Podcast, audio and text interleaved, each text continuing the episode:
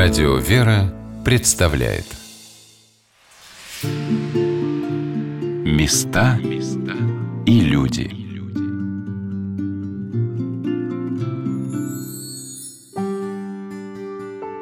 Вы, наверное, не раз в своей жизни испытывали чувство ожидания большого праздника, значительного события, встречи с удивительным человеком.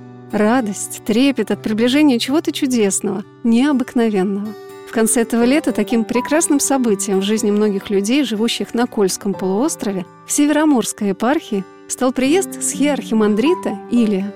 Здравствуйте, дорогие друзья! У микрофона Анна Шалыгина. Сегодня мы с вами отправимся в Северный край, где на рейде высятся мачты кораблей Северного флота, а на берегу сияют кресты над храмами, освещающие каждое событие мирной и военной жизни города с красивым названием Североморск. Североморская епархия создана не так давно, 4 года назад. Но за это время на всей территории, которую раньше называли центром русского Заполярья, во многих поселках и городках удивительно скоро и дружно стали подниматься православные храмы – Земля эта, которая преимущественно населена людьми военными, военнослужащими сухопутных войск, береговой охраны и морской пехоты, а больше моряками и пограничниками, встретила нас, вопреки прогнозам, ярким ослепительным солнцем и сияющим Кольским заливом в окружении сопок и озер. Как будто и сама природа готовилась и радовалась приезду всероссийского старца. Первая божественная литургия была назначена в кафедральном морском соборе города Североморска посвященном святому апостолу Андрею Первозванному. А накануне вечером там проходили последние приготовления перед встречей Преосвященного епископа Североморского и Умбского Митрофана и схиархимандрита Иля. Собор, похожий на огромный корабль, где под куполом лик Спаса Нерукотворного. Высоко по стенам морские русские флаги. И повсюду большое количество святынь. Икон с частицами мощей первых мучеников, икон кольских святых – а в центре на аналое плащаница с образом Успения Божьей Матери в честь праздника. И вот утром к собору потянулись вереницы людей, подъезжали автобусы с паломниками, пришли моряки, матросы и офицеры. Скромно поклонившись присутствующим, вошла в собор губернатор Мурманской области Марина Васильевна Кофтун. И только зазвонили колокола, как из алтаря кротко, мирно и спокойно, в числе сонма священнослужителей, навстречу епископу, вышел и отец Или – меня поразило, что с годами батюшка все ниже и ниже склоняет свою голову и перед епископами, и духовенством, и перед паломниками, и властями, как будто самим собой, живым примером, показывая нам, что такое смирение. Радостно зазвучал соборный хор, приветствуя епископа. Народ теснился ближе к алтарю, чтобы услышать и увидеть правящего архиерея и старца Илия. А мне было интересно поспрашивать паломников об этом событии. Меня зовут Илья. Я с Сафонова один живу, между Североморском и Мурманском. Вы моряк? Мы пограничники вообще. По случаю приезда Мандрита, да. Ильи приехал поучаствовать в богослужении. Я вообще на самом деле мало знаю батюшки, но только подхожу к вере. И на самом деле только вижу дверь, в которую надо войти. Грешный, как многие, наверное. Семья у вас есть? Семья, да, есть. Супруга и трое дочек маленьких. А ну, ходите как, вместе Вместе храм? ходим, да? да. Как вы считаете, в ваших вот войсках относятся к вере, к церкви? Много верующих служивцев? Нету неверующих у нас. Нету неверующих? Да. Не все, бывает? Все верующие, конечно. В трудных ситуациях все всегда вспоминают Христа нашего Иисуса. Но на самом деле так вообще в храм маловато, конечно, ходят. Но есть достойные люди, все достойные. Ну, что ждете от старца? Благословение или что? Увидите его? Ну, вообще радость увидеть, конечно, но и взять благословение тоже. Это вообще счастье было, наверное, так. А вот чем поделилась с нами прихожанка из Североморска Ольга.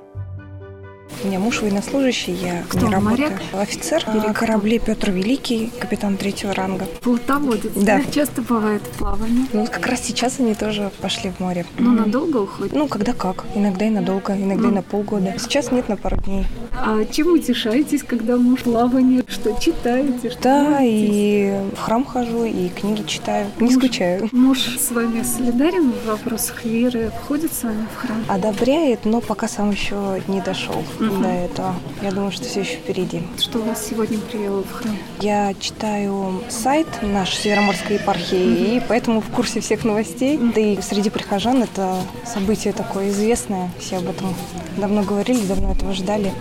Поэтому... Что батюшка Или приезжает? Да, поэтому, конечно, да, с таким трепетом все ожидали. И все, все прихожане со всех храмов, все здесь, я всех вижу. А что ждете, благословения или что-то хотите спросить вот для а, вас, что будет самым вот большим я, подарком? Самым большим подарком благословение. Вот ни о чем больше даже мечтать не могу. Поэтому, если, если получится, я буду благодарна очень Господу. И это самая, самая большая благодать, на которую такой грешный человек может рассчитывать. Вот такого старца, даже просто на службе находиться, это огромное счастье. Просто в уголочке постоять. Когда-то в Оптиной пустыне я впервые услышала слова «Все, что от Бога, приходит тихо». И когда на литургии слышится голос отца Илии, душа невольно вытягивается в струнку, чтобы не пропустить эти удивительные интонации человека всеми силами устремляющегося к Богу, чтобы быть им услышанным.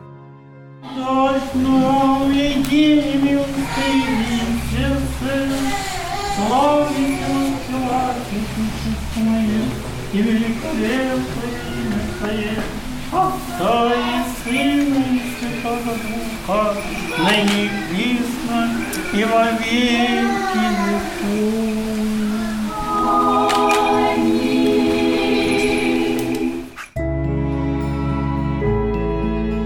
Андреевский собор в этот день был наполнен паломниками – Божественная литургия прошла на едином дыхании, многие причащались, а в конце службы, когда епископ Митрофан вышел на Амвон поприветствовать старца, все внимательно прислушивались к каждому слову, сказанному преосвященным владыкой Митрофаном и схиархимандритом Илием. Сегодня мы встречаем нашего дорогого батюшку Или на этих крайне северных берегах. Батюшка, встаньте рядом со мной, чтобы я чувствовал себя уверенно. Это великая благодать. Прошел год, как мы сподобились визита святейшего патриарха. Это дорогого стоит. Епархии у нас 300 почти. Представьте, когда очередь дойдет до молодой епархии. Мы сподобились этого. И прошел год, и мы сподобляемся другой радости. По сути дела, избранничество нашего пред Господом визитом духовника святейшего патриарха, духоносного старца. Пребывание рядом с вами, дорогой батюшка, и молитвы ваши, они нам востребованы как глоток воды и свежего воздуха. Земля – это Кольская, эти побережья, они не расцвели до последнего времени. Здесь не было храмов, здесь все советское наследие. Кроме Трифонов Печенского монастыря ничего не было на нашей земле. Ну, у нас есть Терский берег, но это отдельный регион. Остальное все не было просвещено. И мы сейчас здесь миссионеры, просветители. Мы эту землю возделываем. И такая помощь с вашей стороны, что вы нашли возможность, и Святейший благословил, внял нашим молитву. Это для нас чрезвычайно важно. Потому что северное арктическое стратегическое направление, которое сейчас становится залогом нашей безопасности, нашего уверенного взгляда в будущее, это направление должно быть духовно поддержано всеми силами. Военная мощь – это хорошо, промышленные предприятия и все остальное, что мы здесь развиваем. Но без духовной поддержки и молитвы у нас ничего не получится. Мы, батюшка, главный вывод видим сейчас еще, что нам нужен новый храм. В этом тесно. Но зато он прекрасным очень выглядит. Ну, батюшка, мы рады, что вы оценили вот так же, как святейший патриарх. Прежде всего, дорогой владыка, я очень благодарен за ваше приглашение, и что я сподобился здесь коснуться этого края, тем более вот сегодня послужить с вами, дорогой владыка, приобщиться святых Христовых тайн и здесь увидеть ваше паству. Мысли мне такие, что я не отличаю Москву от края. Это также жизнь духовная. Медведей нету, тут все нормально. Да, и здесь только молящиеся. А главное, которые живут здесь, в центре России, у них нет такой как бы задачи охранять наши рубежи. А вот здесь, кто молится, кто здесь присутствует, весь во главе с вами, в то же время страж, страж нашей России. И это огромная ценность, что, что Россия, как всем мы знаем историю нашей Родины, когда на нее посягали, всегда и стремились по-разному ее умалить или даже хотели просто поработить ее. И вот эта молитва вашего владык с вашей паствою, это и есть самая крепчайшая защита. Конечно, у нас много всего для этого, но вот выше всего это молитва очевидно. Очень благодарю еще раз. Господи, дорогой батюшка, в этот день еще будет сказано много приветственных слов в адрес отца Илия, но самым главным подарком для тех, кто пришел в этот день в Андреевский собор, стало, конечно, благословение батюшки.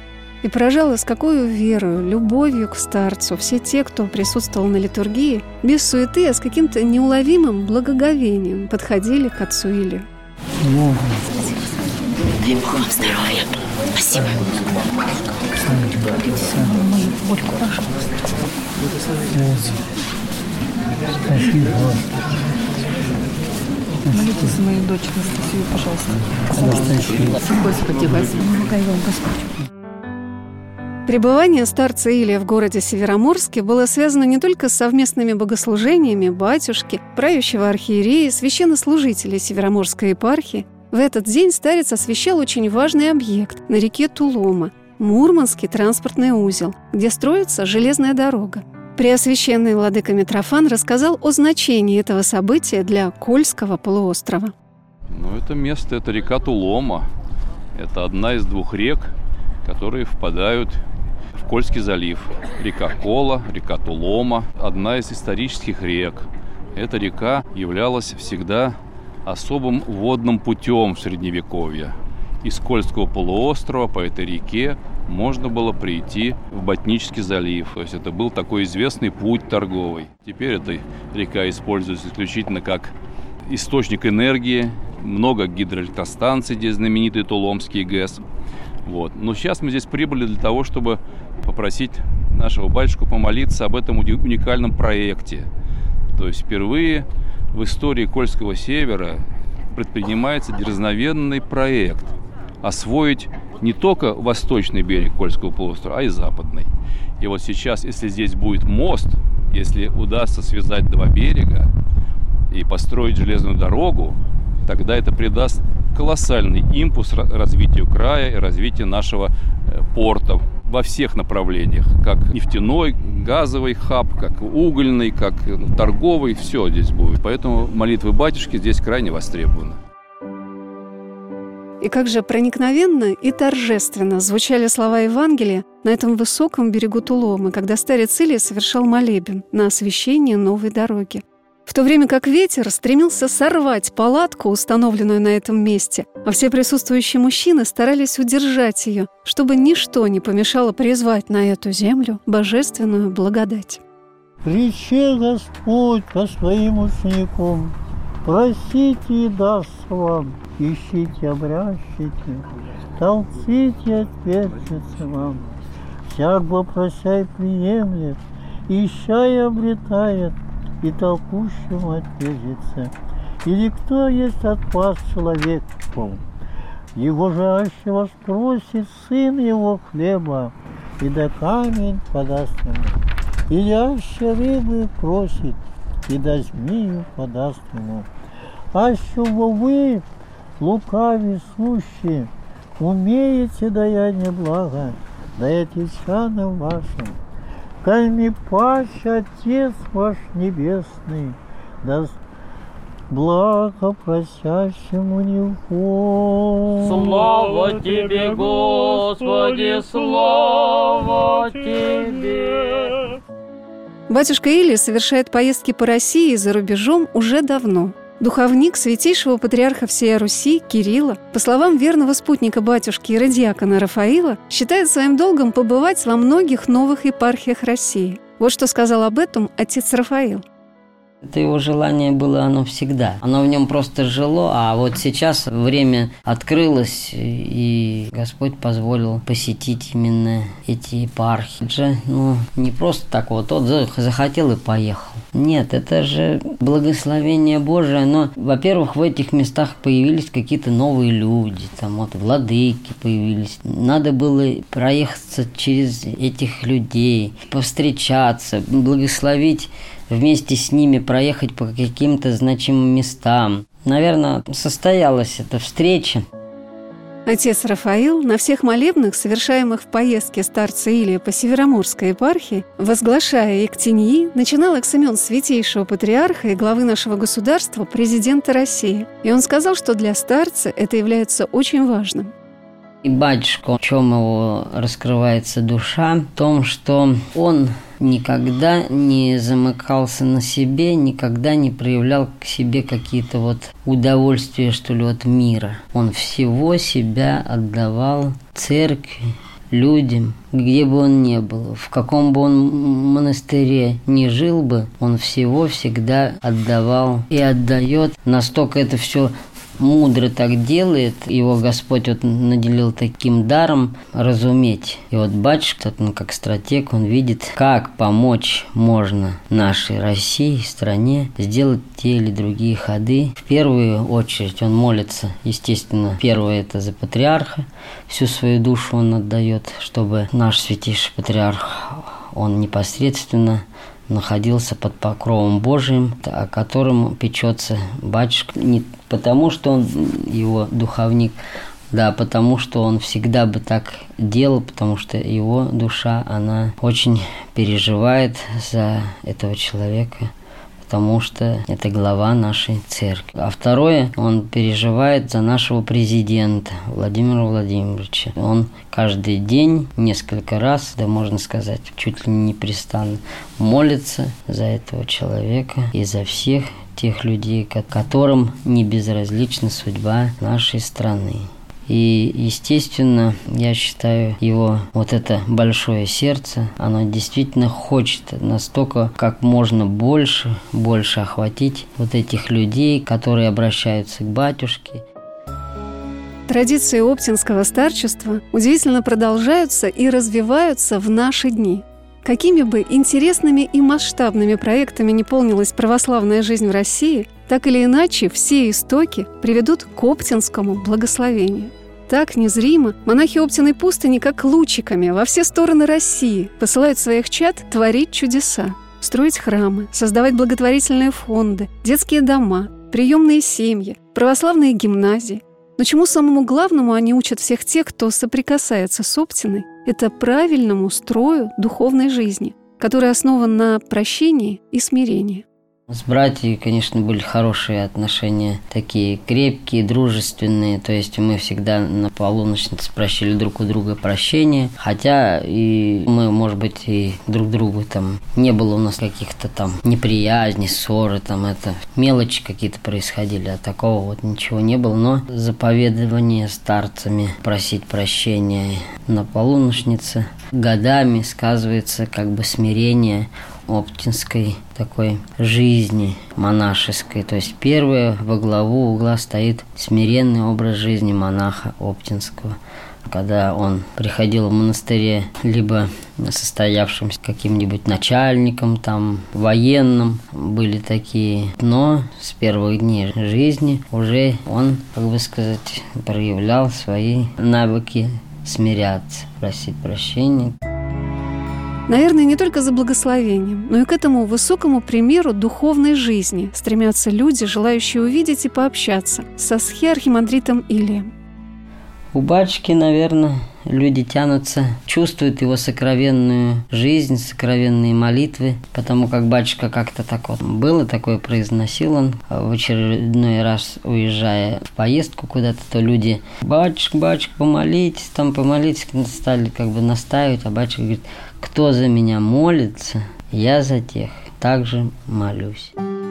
Сегодня на «Волнах Радио Веры» мы рассказываем о путешествии с Ярхимандрита Илия по Североморской епархии. Которое, по словам заместителя командующего Северным флотом по работе с личным составом, контр-адмирала Анатолия Николаевича Минакова, была создана во многом для окормления Северного флота.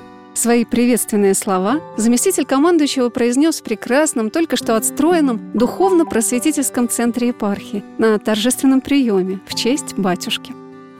Мы так считаем, по крайней мере, что эта епархия создана для Северного флота, для наших военнослужащих, тем более мы сейчас уже не просто Северный флот, мы округ, у нас задачи по всей Арктике, очень много задач. И вот сейчас командующий буквально сегодня только вылетает с Норильска. В ближайшее время полетим на землю Франца Иосифа, на Сибирские острова. Это все Арктика. Сейчас идут большие учения, но тем не менее мы очень тронуты, что вы к нам приехали, очень рады этому. Это искренне. И надеемся, что вам наша гостеприимная Кольская земля, вот наша, очень понравится. Мы здесь подолгу служим и действительно влюбляемся в этот край, несмотря на то, что он непростой, суровый, но тем не менее, этот край богатый историей. Очень хотелось бы, чтобы как-то вам здесь очень было удобно, хорошо, приятно. И спасибо, что приехали к нам. Спасибо. А вот как тепло, сердечно приветствовала батюшку губернатор Мурманской области Марина Васильевна Ковтун. Как только вчера самолет приземлился, небо раскрылось, вышло солнце, ознаменовало приезд батюшки Илия своим светом. Вчера в шутку я говорила, что у нас по статистике всего 16 абсолютно ясных дней в году, когда они не омрачены облаком. Так вот, вчера был один из таких дней, один из 16 великое счастье. Любому православному прикоснуться даже к руке батюшки или получить его благословение. Мне посчастливилось недавно встретиться с батюшкой. Знаете, я этим светом, теплом ну, жила долго. Я вот все время вспоминала это тепло. Ощущение какой-то защищенности и всепоглощающей любви. Это ощущение конкретного человека. Батюшка Или служит всю свою жизнь, беззаветно и преданно Господу Богу и человеку. Откликается на любую нужду человеческую на любой позыв. И вот это добро, мне кажется, он сам олицетворение добра. Сегодня у нас. И это великое счастье. Наш край очень сильный, мужественный. Здесь действительно сильные люди. Но физическая сила не всегда помогает человеку. Нужна сила духовная. И очень правильно сказал Владыка Митрофан, что возрождение Севера началось с возрождения храмов. С реставрации храма в Варзуге, с установления часовни в храме бывшем, а потом это был клуб, мы туда электричество провели. А владыка поставил купол и первые службы провел в еще совершенно необорудованном, но уже будущем храме. Жизнь восстанавливается и начинает жить вера в душах людей. Этот край тоже многое видел – и разрушение храмов, разрушение веры в советское время. И мы просто, вот, как вам сказать, порождение всего, что пережил советский народ. То есть мы вот наглядные пособия. И, к счастью, сейчас духовная жизнь на севере начинает набирать свою силу. И я верю, что духовная мощь, ум, знание, профессионализм, воля людей, конечно, приведут наш край к процветанию. Мы на правильном пути. И сегодня вот озарил нас приезд нашего батюшки Илья. Это большое счастье. Спасибо вам, батюшка, что вы находите силы для всех. От юга до севера, с запада на восток. Я смотрела альбом, где вы проехали от Урала до Дальнего Востока. Это ведь какой физической силой, духовной силой надо обладать, чтобы каждому человеку дать внимание и откликнуться на его прошение. Конечно, эту силу дает нам вера в Господа нашего. Дай Бог вам здоровья на долгие-долгие годы. А платой за ваш труд будет вера людей, укрепляющаяся, будет увеличение нашей семьи христианской. Чтобы как можно было больше людей, которые вчера еще слабо верили, а сегодня в вере своей укрепляются. И вне зависимости от того, какие у тебя могут быть взаимоотношения с твоими коллегами, вот духовное братство, оно нерушимо. И вот это чувство дает тебе еще и дополнительные силы. Спасибо вам всем за это ощущение обретения новой силы. А я очень благодарна батюшке Илию за то, что в этой напряженной поездке по Североморской епархии он смог уделить время, чтобы поделиться со слушателями радио Веры тем, что для него является самым важным в жизни человека.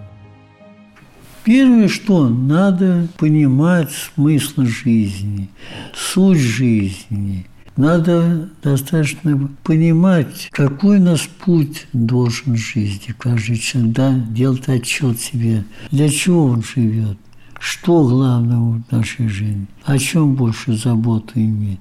Только о хлебе, одежде, о благоустройстве комфорта себе, вот с квартиры. Нет. На первом плане поставить себе то, что нам Бог говорит. А он сказал, Господь сам Бог, ищите прежде вечной жизни, Царствия Небесного. И все это вообще последовательно, и она устраивается и легко. У нас о том зачастую происходит недоразумение. Как жить? Как что-то вот и этого не хватает, этого нет, плохая квартира, заработок, мало денег, то и другое. Но когда человек начинает жить по христианскому пути, православному, он понимает, если что-то не так в житейском, так это нам нужно больше, чем на приобретение всякого удовольствия, всякого обеспечения, всякого комфорта. Потому что ведь Господь хотит, чтобы мы получили вечную жизнь. Что такое смерть? Это начало вечности, переход из временного в вечность. Вот когда мы, наша душа окажется в мире, ну, вечность, а он, который неизбежно, то, что Бог сделал, то, что Господь нам создал, оно все есть. Это непреложная истина, непреложная действительность, все. Поэтому главное надо понимать, как нам жить. А понимать мы будем так, когда жить по Христу. То есть на первом плане у нас заповеди Божьи. Вот. Непрестанно молитесь. Как не хотите, чтобы с вами вы поступайте вы с другими. Прощайте, любите не только друзей, но и врагов своих. Чем побеждать зло? Зло побеждать только любовью. Места и люди.